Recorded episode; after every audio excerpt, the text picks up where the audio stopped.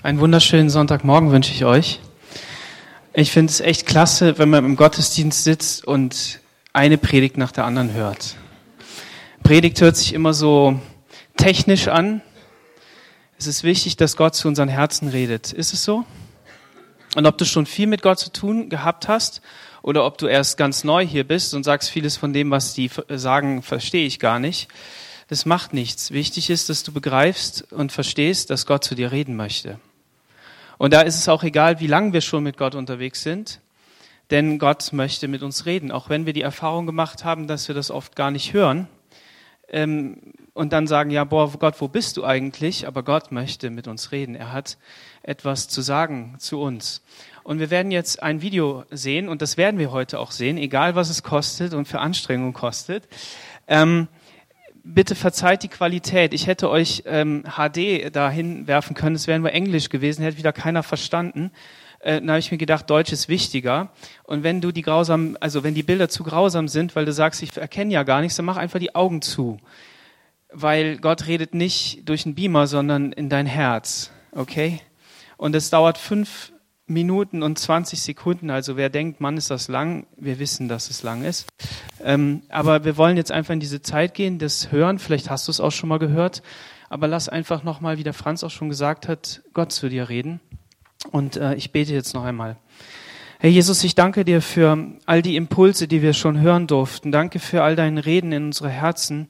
Danke für dieses wunderbare Zeugnis, Herr, dass ähm, die Familie Günther jetzt gegeben hat und diese Predigt, die einfach so tief in das Herz fällt, Herr, wie viel du tun kannst, wenn Menschen sagen, ja, ich möchte einfach gehen. Jesus, und ich bete darum, dass du heute Morgen zu unseren Herzen weiterredest und uns weiterführst auf deinem Weg. Amen.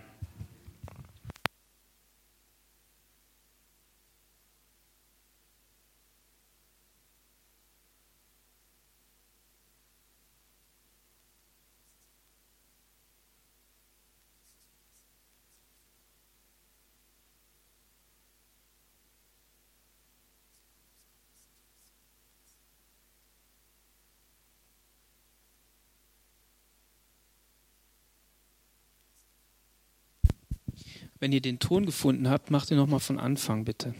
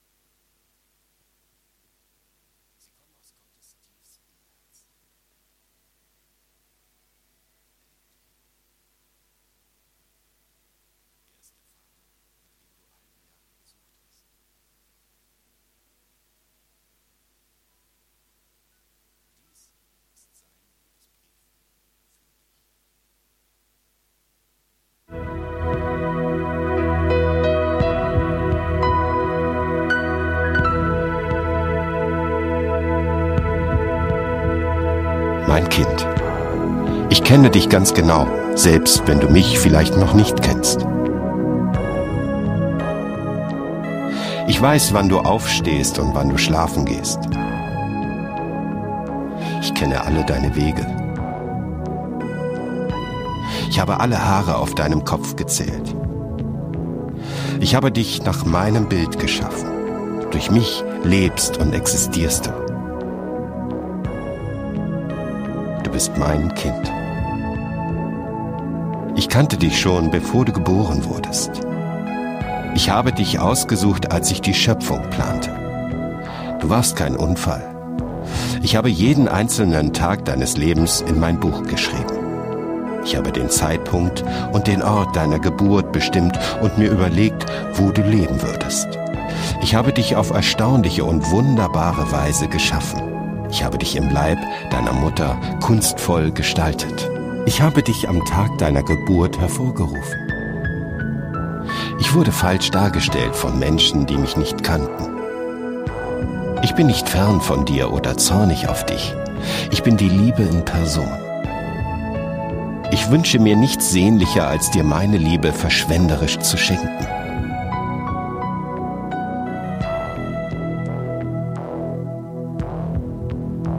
Biete dir mehr an, als ein Vater auf der Erde es je könnte. Ich bin der vollkommene Vater. Alle guten Dinge, die du empfängst, kommen von mir. Ich stille alle deine Bedürfnisse und sorge für dich. Ich habe Pläne für dich, die voller Zukunft und Hoffnung sind. Ich liebe dich mit einer Liebe, die nie aufhören wird.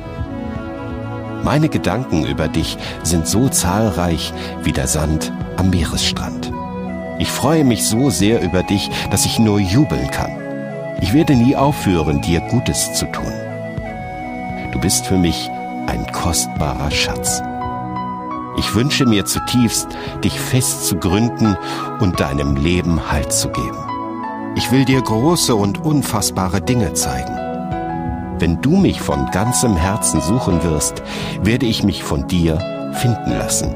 Habe deine Freude an mir. Ich will dir das geben, wonach du dich sehnst. Ich selbst habe diese Wünsche und Sehnsüchte in dich hineingelegt. Ich kann viel mehr für dich tun, als du es dir denken kannst. Ich bin derjenige, der dich am meisten ermutigt. Wenn dein Herz zerbrochen ist, bin ich dir nahe. Wie ein Hirte ein Lamm trägt, so trage ich dich an meinem Herzen. Eines Tages werde ich jede Träne von deinen Augen abwischen und ich werde alle Schmerzen deines Lebens wegnehmen. Ich bin dein Vater und liebe dich genauso, wie ich meinen Sohn Jesus liebe.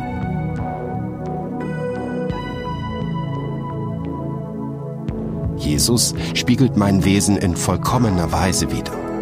Er kam auf diese Welt, um zu zeigen, dass ich nicht gegen dich bin, sondern für dich. Er kam, um dir zu sagen, dass ich deine Sünden nicht länger anrechne. Jesus starb, damit du und ich wieder versöhnt werden können. Sein Tod war der extremste Ausdruck meiner Liebe zu dir. Ich habe alles für dich aufgegeben, weil ich deine Liebe gewinnen will. Wenn du das Geschenk, das Jesus dir macht, annimmst, empfängst du meine Liebe. Nichts kann dich jemals von meiner Liebe trennen. Komm nach Hause, damit wir die beste Party feiern können, die der Himmel je gesehen hat. Ich war schon immer dein Vater und werde immer ein Vater für dich sein. Ich frage dich nun, willst du mein Kind sein? Ich warte auf dich. Alles Liebe, dein Papa, der allmächtige Gott.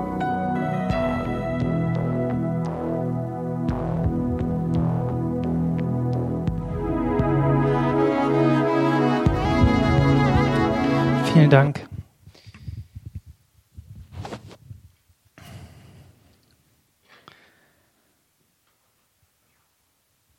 Vielleicht würde der eine oder andere sagen, Mensch, was für eine Gefühlsduselei. Das ist schön, dass wir uns das anschauen können. Wir haben die technischen Mittel, das mit Musik zu untermalen. Wir haben die Möglichkeit, uns das möglichst intensiv ans Herz ranzubringen. Aber das Gute ist, ich bin heute Morgen hier, weil ich eine Botschaft habe, die sich nicht nur auf Emotionen gründet, sondern die so unumstößlich ist, die dir das Recht gibt, genau so zu denken, wie wir das in dem Film gesehen haben. Wir dürfen durch das, was Jesus getan hat, mit vollkommener Überzeugung zum Vater kommen und sagen, Vater, danke, dass ich in deine Arme laufen darf. Und das ist wunderbar und das ist richtig gut. Und das hat nicht so viel mit Emotionen zu tun. Wir werden einen Text lesen aus Johannes Kapitel 14.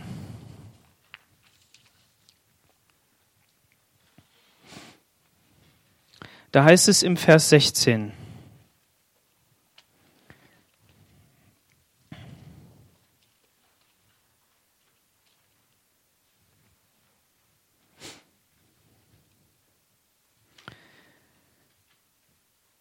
Also ein bisschen vorher noch, wenn ihr mich liebt, so werdet ihr meine Gebote halten. Dann werde ich den Vater bitten, dass er euch an meiner Stelle einen Helfer gibt, der für immer bei euch bleibt. Dies ist der Geist der Wahrheit. Die Welt kann ihn nicht aufnehmen, denn sie ist blind für ihn und erkennt ihn deshalb nicht. aber ihr kennt ihn, denn er wird bei euch bleiben und in euch leben. Nein, ich lasse euch nicht allein zurück. Ich komme wieder zu euch. Jesus hat seine Jünger am Ende der drei Jahre, die er hier auf dieser Erde war, genommen und gesagt, kommt mal mit, ich will mit euch das letzte Passa feiern. Und Johannes berichtet uns, wie kein anderer Evangelist, was sich da alles so zugetragen hat. Da wurde ja nicht nur Passa gefeiert, sondern Jesus hat viele wichtige Dinge nochmal den Jüngern so vor Augen gemalt und hat ihnen auch Erkenntnis gegeben, beziehungsweise Wissen äh, anvertraut, was sie im ersten Moment gar nicht verstanden haben. Er hat ihnen Wahrheiten vermittelt und gesagt, wie er wirklich über sie denkt und was damit verbunden ist. Er hat auch nochmal über seinen Tod gesprochen und die Jünger haben einfach nur gar nichts verstanden.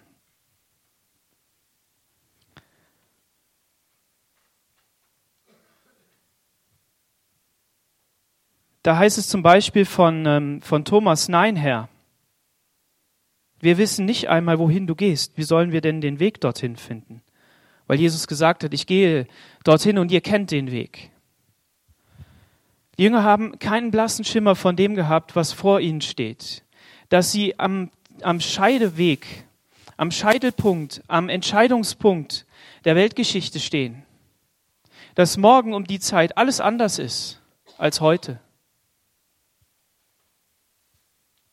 Das Gute ist, dass Jesus selbst von dem, was geschehen wird, so sehr überzeugt war, dass ihn das nicht aus der Ruhe hat, hat bringen lassen.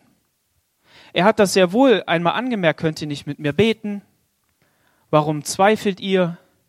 Er hat auch schon vorher gesagt, ihr Kleingläubigen, wie lange muss ich noch unter euch sein, damit ihr überhaupt versteht? Aber gleichzeitig hatte er eine Mission auf dem Herzen, ein, ein Wissen darum, dass Gott ihn gesandt hat, so wie wir das jetzt von unseren Geschwistern gehört haben. Ein Wissen, dass Gott ihn gesandt hat.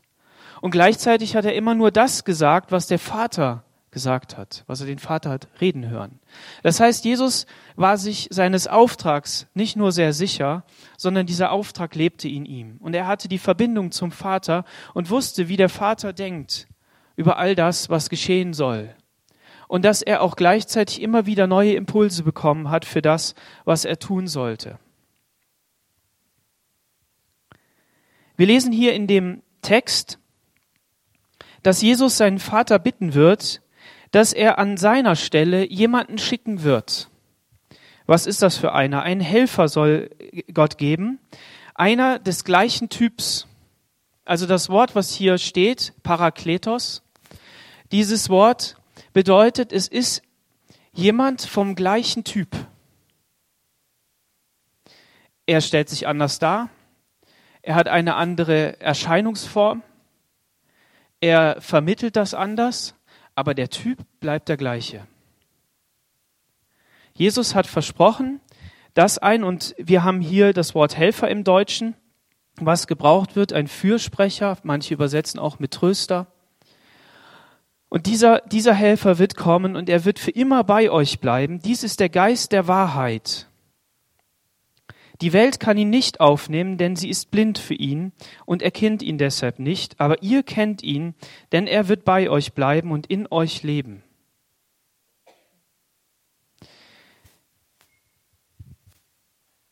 Einen anderen Helfer. Welcher ist der erste Helfer? Welcher ist der erste Parakletos. Parakletos heißt, da ist das Wort rufen drin. Einer, der direktiv gerufen wird. Nicht nur einer, der passiv herkommt und kommen kann, sondern der aktiv gerufen wird. Der hat einen Auftrag. Und das erste Wort para bedeutet, dass er sich an deine Seite stellt, dass er sozusagen in deine Fuß, in deine Schuhe sich stellt, für dich hinstellt. Also schon in dem Wort wird das beschrieben, was der Heilige Geist ist, dass er eben in unser Leben hineinkommt und uns etwas von dem Geheimnis Gottes erzählen will und uns zeigen will und bei uns sein will. Das ist nicht nur ein Geist der Kraft. Das ist nicht nur ein Geist, der, der Gaben mitbringt und für die Gemeinde zum, zum Dienst zur Verfügung stellt, sondern dieser Geist Gottes soll kommen und in unserem Herzen Wohnung machen, bei uns sein und uns, ich will es mal abgekürzt sagen, uns gut zureden. Und das ist dieses Geheimnis. Und als ich das so angeschaut habe, wir sind ja in dieser Serie des Vaterherzens Gottes und des äh, Text ist vorgegeben und mich damit beschäftigt habe, ich gedacht, boah, erstmal habe ich gedacht, gut, was soll der Text mir jetzt sagen? Was, was soll ich jetzt, was soll ich jetzt äh, erzählen? Was soll ich für eine Botschaft haben? Erzählen und Botschaft sind zwei unterschiedliche Dinge. Und dann habe ich gemerkt, Mensch, da ist ja eine Botschaft, die Gott für uns heute Morgen hat. Und das ist diese Botschaft, dass Jesus uns nicht alleine gelassen hat, sondern dass er einen anderen, einen zweiten Advokaten, und das ist das bessere Wort, zu uns gegeben hat, der für uns eintritt. Und in dem Wort Advokat da wird das so, so deutlich. Das ist jemand, der nicht nur aufgrund von einer emotionalen Fügung, einer, einer emotionalen Regung da irgendwie tröstet. Der sagt, auch mein Kind ist schon gut. Ei, tai, tai, wird schon alles.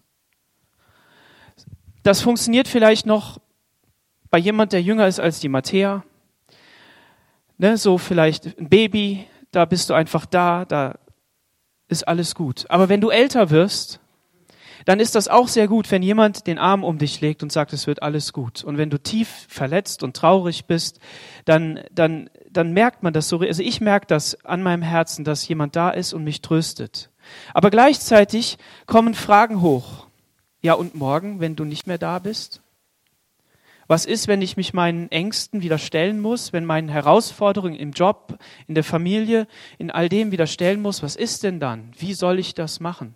Wie komme ich, und deshalb habe ich Predigt gesagt, wie komme ich dann zu so einem Satz, wie die Irene das gesagt hat, und wir haben auf Gott vertraut und er hat uns geholfen.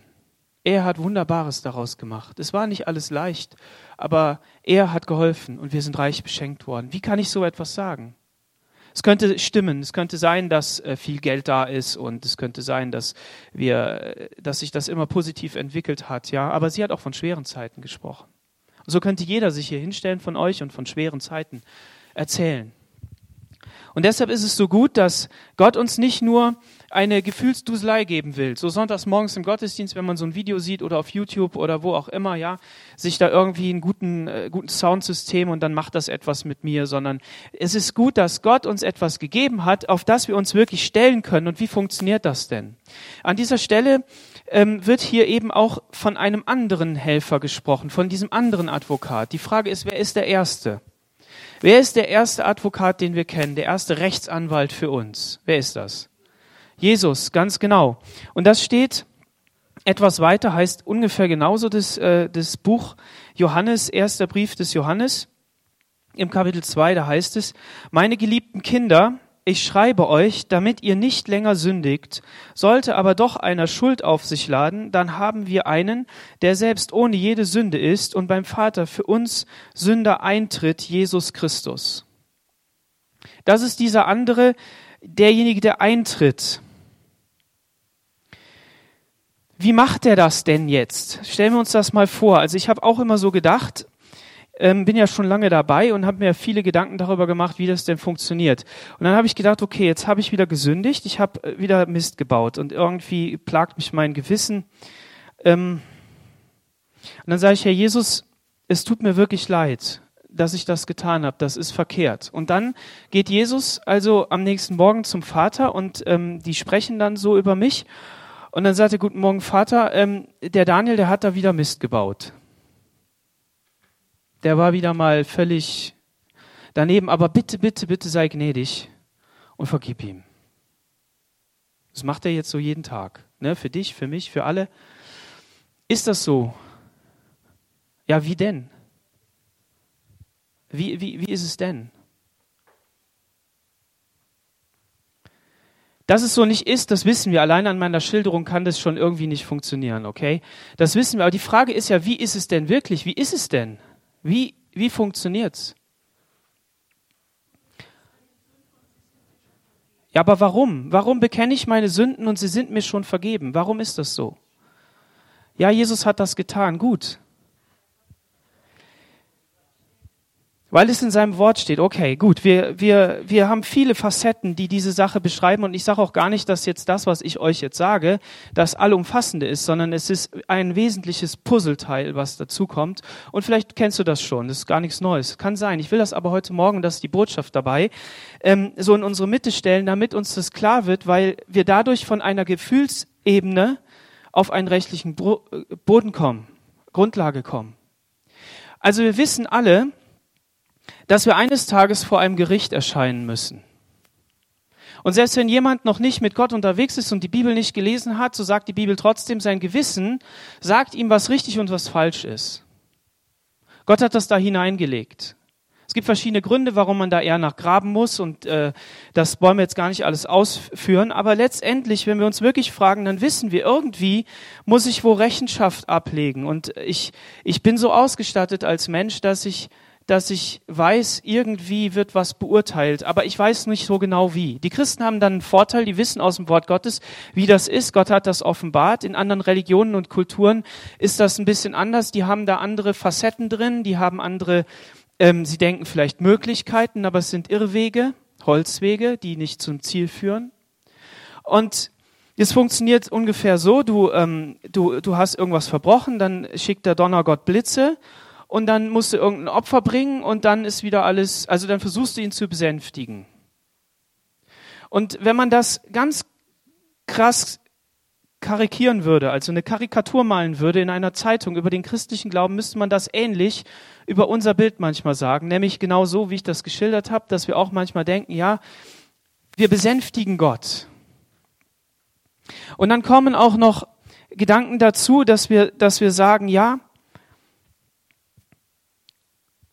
Wir fühlen uns minderwertig, wir, wir, wir, da ist Sünde in unserem Leben oder da sind Dinge, die Gott nicht gefallen und wir rücken uns dann auch noch selber aus dieser Position raus.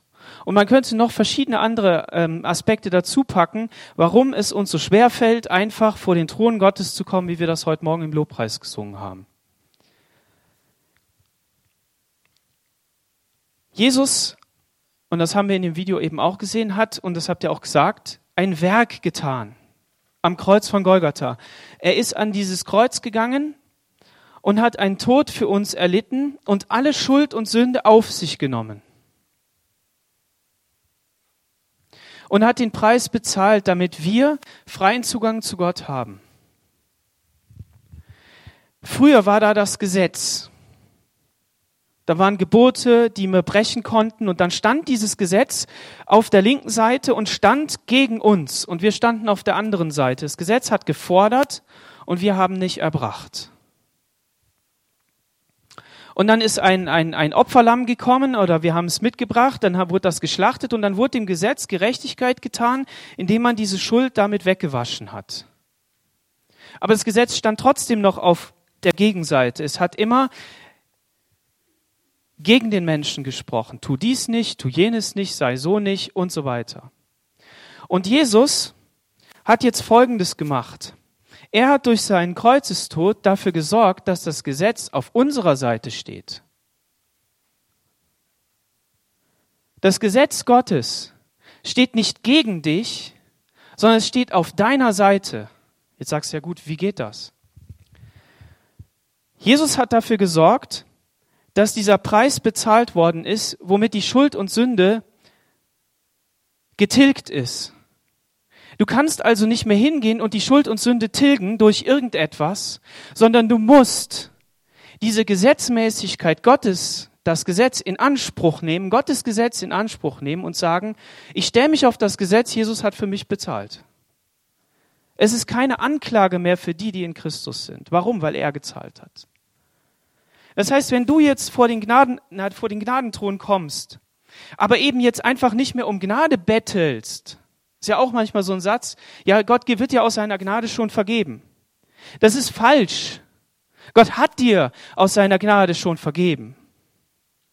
Und was du machst, ist, du forderst nur dein Recht ein. Das hört sich ja provokativ an, hochmütig. Das fühlt sich vielleicht nicht richtig an. Aber es geht mir nicht um Hochmut. Es geht mir nicht darum, dass wir jetzt uns als bessere Menschen verstehen, sondern es geht mir darum, dass, dass wir ein Recht einfordern, dass Jesus will, dass wir es tun. weil dieses Recht uns verbrieft ist, weil dieses Recht uns gegeben worden ist. Nicht nur als Möglichkeit, nicht nur als, sondern wir sollen das tun. Wir können nicht anders. Es gibt keinen anderen Weg außer durch Christus. Ihr kennt den Weg, der zum Vater führt. Und die Christen suchen bis heute einen anderen. Manchmal. Wir, wir, wir dürfen das tun. Und ihr habt das ja gesagt, im paar Verse vorher steht das in dem Johannesbrief. Wenn wir aber unsere Sünden bekennen und bereuen, dann dürfen wir daraus vertrauen, dass Gott seine Zusage treu und gerecht erfüllt. Er wird unsere Sünde vergeben und uns von allem Bösen reinigen.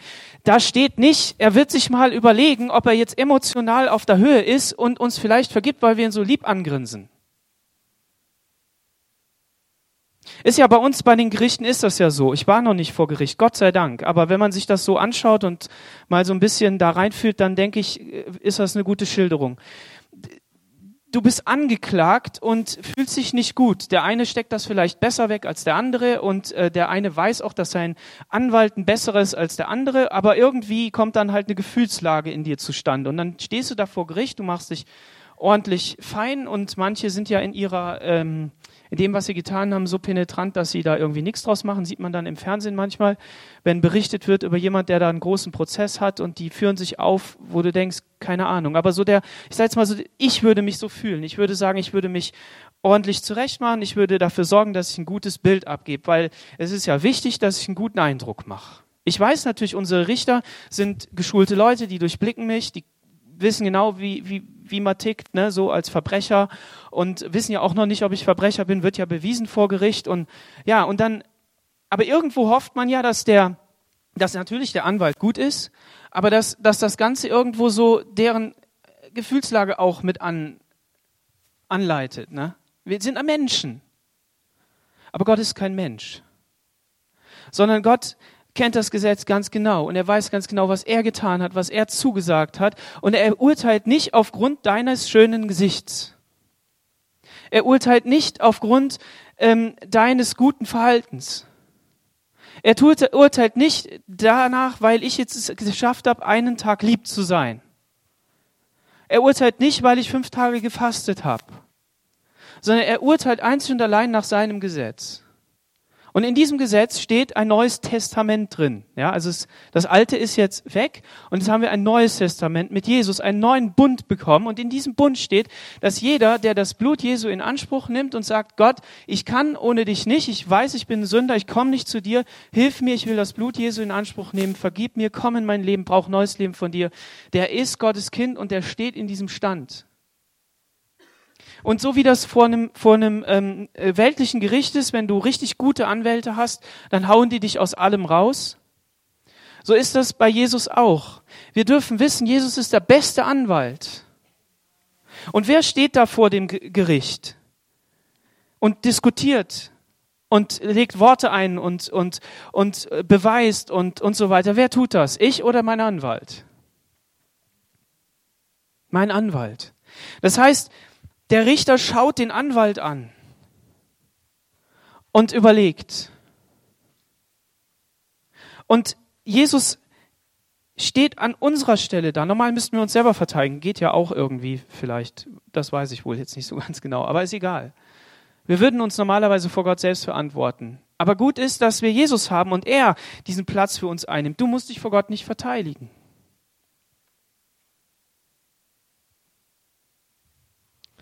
Das ist Jesus. Jesus hat dieses Werk getan. Jesus hat diese, dieses, diesen neuen Bund gebracht, dieses neue Gesetz gebracht. Und das ist etwas, was nichts mit unseren Gefühlen zu tun hat, was nicht mit, mit einer, einer Gemengelage zu tun hat, sondern was einzeln und allein damit zu tun hat, dass ich im Recht bin. Im Recht Gottes. Im Recht Jesu. Und das ist genial.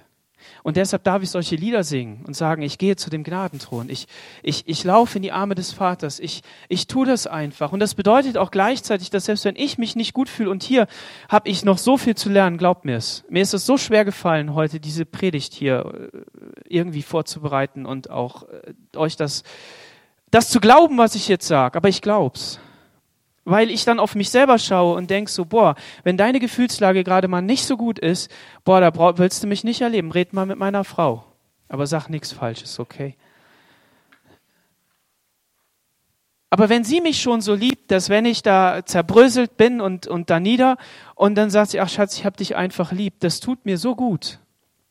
Weil ich weiß, dass sie weiß, wie ich bin. Und das ist keine Augenwischerei. Und dann denke ich mir so, okay, und Gott kennt mich nun wirklich ganz. Und er liebt mich trotzdem. Und da, wo ich das nicht kann, da füllt Jesus das auf mein Anwalt, mein Rechtsanwalt, derjenige, der für mich vor dem Vater eintritt, damit ich in diese Herrlichkeit kann. Okay, und dann heißt es ja hier, dass er einen zweiten Helfer geben wird. Einen anderen. Wer ist jetzt dieser andere Anwalt? Heilige Geist. Okay, was macht der jetzt? Jesus hat ja, ne, was, was macht der? Was macht der Heilige Geist? Tröster, Helfer, okay. Aber was macht denn der? Wo, wo, was?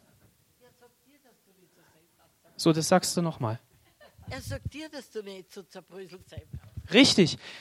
Der Heilige Geist ist nicht im Himmel, der Heilige Geist ist nicht vor dem Thron Gottes, der Heilige Geist ist nicht vor Gericht und verteidigt dich, sondern der Heilige Geist verteidigt dich vor dir selbst.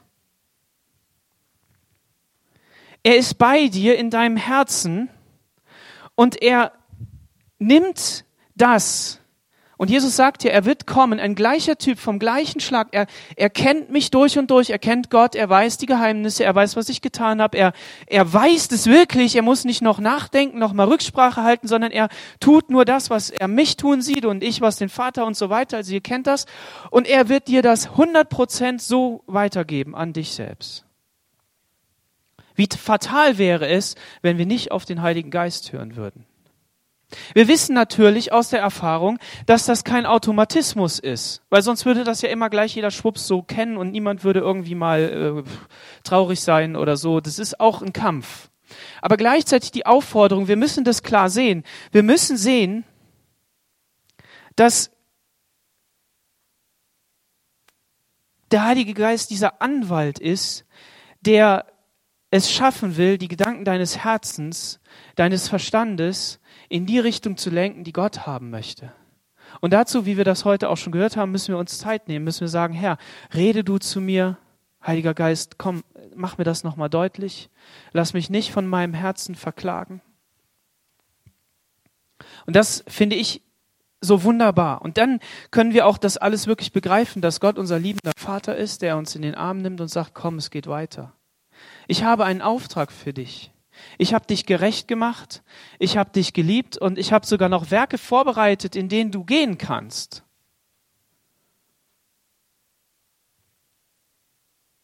Jetzt weiß ich nicht, wie das für dich persönlich ist, was das bedeutet. Und ich weiß auch, dass man das sich erringen muss und dass das manchmal wirklich schwer sein kann. Aber gleichzeitig ist es eine Wahrheit, die im Wort Gottes steht und die wir glauben dürfen und wo wir sagen dürfen, Herr, offenbar mir das doch einfach. Zeig mir, dass das so ist, dass du zu mir reden willst. Und dann redest du mit Geschwistern, die das erlebt haben und dann sagst du, boah, kann man ja erleben. Und dann merkst du selber, wie Gott in dein Herz redet und wie er dich weiterführt. Aber wichtig ist, dass wir es wissen, der Feind versucht uns, und wir selbst auch, das immer wegzunehmen und zu sagen, ja, das stimmt doch gar nicht. Guck mal auf deine Erfahrung, schau mal hierhin, dahin und man wird abgelenkt. Aber wichtig ist, dass wir darauf vertrauen. Und dass wir das glauben und dass wir uns damit beschäftigen, dass wir das studieren.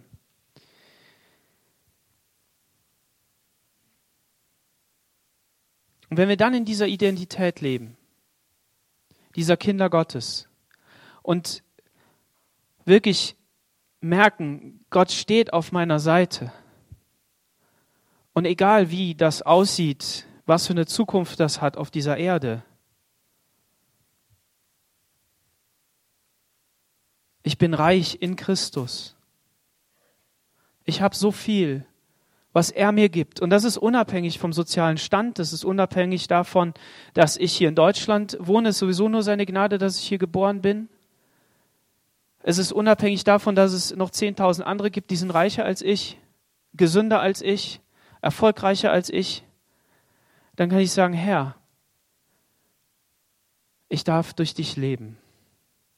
Und ich darf Zugang zum Vater haben. Ich darf für Menschen beten, weil du mich gerecht gemacht hast. Und wenn dann noch Heiligung ins Leben kommt, indem Dinge sich wirklich verändern in meinem Leben und ich merke, hier geht es vorwärts. Es ist nicht meine Kraft, die das wirkt, nein. Aber es ist auch Gottes Werk in mir. Dann merke ich, wow, da geht was vorwärts. Und die Möglichkeit gibt es. Da wär, könnte man auch noch mal viel drüber sprechen. Und noch eine Sache sei angemerkt. Ist mir so klar geworden, als ich auf der Bundeskonferenz war vor, vor einer Woche, anderthalb, beim Abendmahl. Da wurde dieser Bibelvers und diese Stelle so immer wieder wiederholt, wo Jesus uns auffordert, dass wir in unsere Kammer gehen sollen. Und dass wir zuschließen sollen und dass wir vor allen Dingen nicht reden sollen. So dahin reden. Als wenn es an unserer Kraft liegt, Gott zu überreden für irgendwas. Sondern der Vater, der ins Verborgene sieht, der weiß schon längst, was du denkst. Und wenn wir dann wissen, ja, wir können für Dinge beten, wir können einstehen, wir können gemeinsam beten. Es ist ja auch wichtig, Dinge zu wissen über eine Krankheit oder über jemand und dann kann man das auch so thematisieren. Aber wie schön ist es, wenn wir einfach vor Gott sind und sagen, Herr, mir brennt das jetzt so unter den Nägeln, aber ich kann es dir auch nicht ausdrücken. Ich weiß es nicht. Du weißt es. Ich bin einfach vor dir hier. Rühr du mich an. Gib mir neue Gedanken darüber. Lass mich in Autorität da etwas drüber sprechen, dass, dass Dinge sich verändern. Aber wenn das nicht ist, dann nimm mich einfach in den Arm. Ich will dich anbeten. Ich will dich preisen. Weil wisst ihr was? Mir fehlen oft die Worte dafür. Ich kann das nicht. Ich kann auch nicht, wenn wir und niemanden äh, angegriffen fühlen, okay? Aber ich, ich, ich schaffe das nicht in einer Gebetsstunde von drei Stunden dann die ganze Zeit irgendwas Gott hinzubeten. Das packe ich nicht. Ich kann das nicht. Und irgendwie will ich es auch nicht. Noch dies wissen, noch jenes wissen, das. Und es ist wichtig, dass wir Punkte haben, es ist wichtig, dass wir dafür beten, das ist alles wichtig. Aber ich persönlich kann das nicht. Das Coole ist, dass Gott sagt, brauchst du auch nicht. Erstmal grundsätzlich brauchst du das nicht, weil der Papa weiß doch schon längst Bescheid. Nur ich, ich, ich weiß es oft nicht. Okay, dann muss ich wieder den Heiligen Geist bitten, dass er mir das sagt. Ich persönlich, das ist jetzt, aber das zweite ist, Gott hat uns den Heiligen Geist gegeben, der uns eine, eine Sprache mitgibt, die Gott anbetet und ihn preist und um Dinge bittet, die wir nicht verstehen in der wir auch nicht gesündigt haben und was weiß ich was alles. Aber wir dürfen Gott in anderen Sprachen anbeten. Und darin betet der Heilige Geist durch uns zu Gott. Und Gott weiß doch, um was er beten will. Er hat einen viel größeren Horizont. Das sind jetzt nur mal angerissen ein paar Aspekte. Wichtig ist heute Morgen, dass wir wirklich verstehen, dass wir gerecht gemacht worden sind und dass wir ein Recht haben, so zu Gott zu kommen. Das ist nicht frech, wenn du das tust. Du weißt ja, woher du kommst. Du weißt, was Gott dir vergeben hat.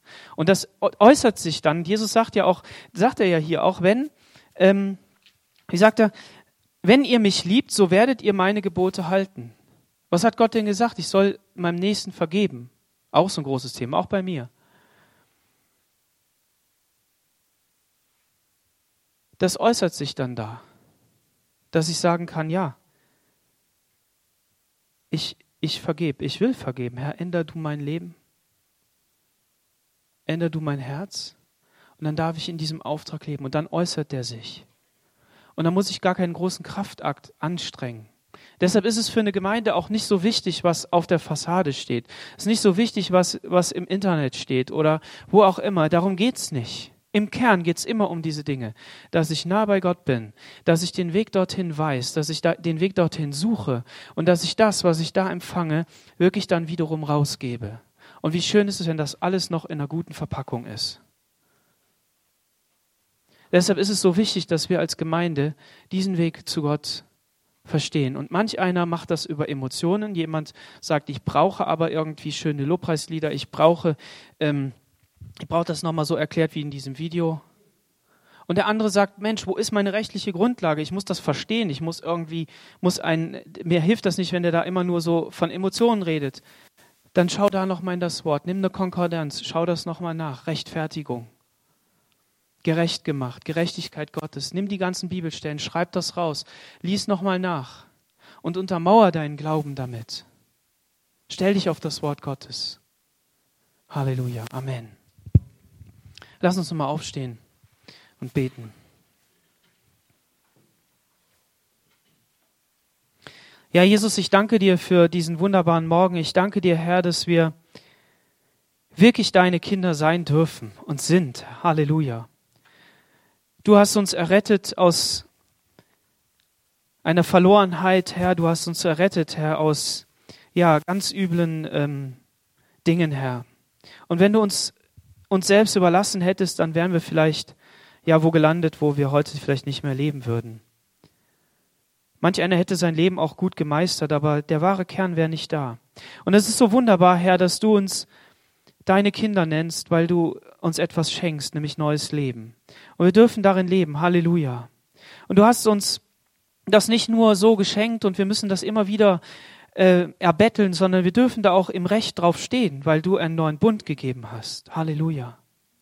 Und das ist ein neuer Stand, das ist etwas ganz Neues. Nur wie oft hängen wir hinten dran? Wie oft ähm, nehmen wir diesen anderen Stand wieder ein? Aber du hast auch schon mit deinen Jüngern darum gerungen und du wusstest, dass der Heilige Geist uns das zeigen wird. So bete ich darum, dass du, Heiliger Geist, uns das in unseren Herzen wirklich deutlich machst und dass wir unseren Stand als Gemeinde einnehmen können in dieser Welt. Herr, dass wir für Menschen eintreten dürfen, Herr, die dich noch nicht kennen, die noch nicht wissen, wie liebevoll du bist und was du alles getan hast und was du kannst, nämlich neues Leben schenken, eine ganz neue Seite aufmachen. Halleluja, ich preise dich dafür. Ich danke dir, dass wir uns wirklich ganz dir anvertrauen dürfen. Mit jeder Faser, mit allem, was wir sind, Herr. Und wir dürfen vor allen Dingen darauf vertrauen, dass du uns nicht so lässt, wie wir sind, sondern dass du uns veränderst, Herr. Ich bete darum, dass diese Veränderung wirklich in unserem Leben durchgreift Herr, dass wir das auch sehen dürfen, Herr, dass wir, dass wir da fröhlich sein, sein dürfen, Herr, wo wir es eigentlich gar nicht sind. Dass wir trösten können, wo wir eigentlich gar nicht trösten können. Herr, und dass du wirklich auch Menschen rettest, dass du sie heilst, dass du Wunder tust, Herr, damit dein Reich verkündigt wird, damit wir Gemeinde Gottes, Gemeinde Jesu auf dieser Erde sein, sind, die, ja, die mehr zu bieten haben als einen coolen Gottesdienst sondern echtes Leben, Herr, das Familien verändert, so wie wir es gehört haben, das Menschen verändert und Hoffnung bringt in diese Welt. Wir preisen dich dafür, dass du uns das alles geschenkt hast, Herr. Und ich bete für jeden Einzelnen, dass er, dass er das irgendwie erahnen kann, dass er das begreift, dass er, dass er sich da draufstellen kann und, und wirklich neue Glaubensschritte gehen kann darin auch und weiterkommt, Jesus. Ich preise dich dafür und ich danke dir. Aber letztendlich ist es nicht unsere Anstrengung, sondern es ist deine Kraft.